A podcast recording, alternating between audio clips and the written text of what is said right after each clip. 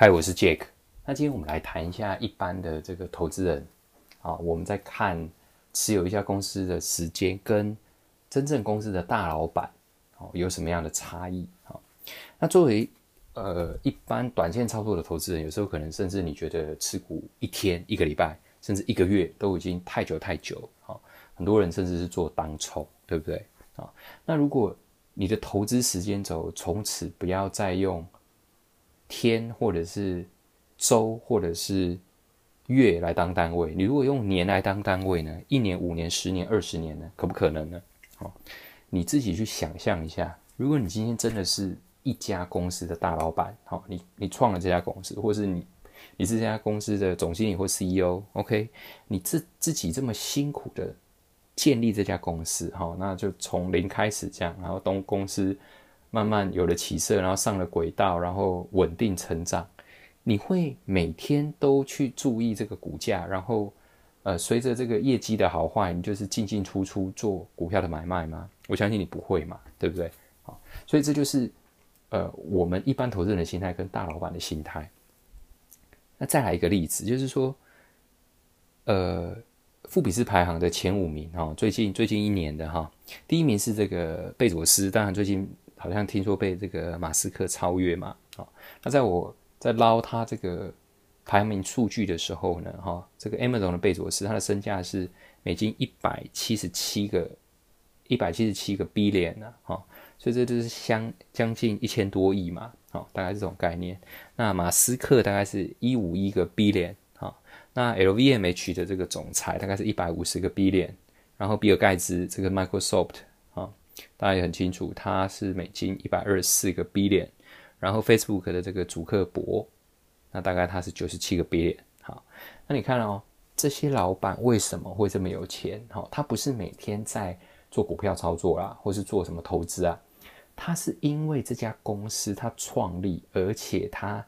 因为是大股东嘛，然后长期持有这样的好公司，然后就跟着水涨船高啊。所以下次你在看你对于你买进好公司持股的时候，你要做买卖的时候，你稍微想一下，如果你今天真的是这家公司的老板，你会做什么动作？你会因为公司下个夏季的业绩不好，或是明年可能某个大客户掉单啊，你就去做？买卖吗？我相信你不会哈。但是市场上的投资人呢，总会认为说，诶，我每天看这么多新闻，掌握这么多的市场的第一手最新的消息，然后总总相信自己能够掌握这个很精准的买卖点哦。不好的消息就提早卖出，减少损失。那高点的时候就赶快出脱啊，落袋为安啊。那每天都在做这种短线交易赚价差的操作。那你觉得这些大老板掌握的新闻跟消息？会比你少吗？会没有你多吗？那如果他们都这么清楚，公司是起起伏伏，有好有坏，他还是不动如山啊？他就是抱着他的公司的股票，然后长期持有，哦，那就让他，呃，也跟着，也因为公司的价值增长，他就跟着价值股股价成长，然后他的价值就翻倍嘛，然后他整个资产也跟着翻倍嘛，哈，所以你身为我们小小投资人的大家，哈，事实上不需要太。重视短期的股价波动，或是一些消息面，或是大环境的影响啊。你只要尽量把自己的心态跟投资的想法，以这些大老板当做例子，然后跟他们想的一样啊。他们会做什么动作，其实就是一个真正投资人的应该有的想法哈，而不是每天自己以为自己是专业投资人，可是做的都是一些投机或是赌徒的操作行为。所以下次如果你急着要卖股票，你自己想想看，如果你是比尔盖茨，你是这个 Amazon 的这个老板贝佐斯，你会怎么做啊？那这就是这一集想要跟你分享的。那如果你有任何的问题，都欢迎你到脸书社团里面发问哦。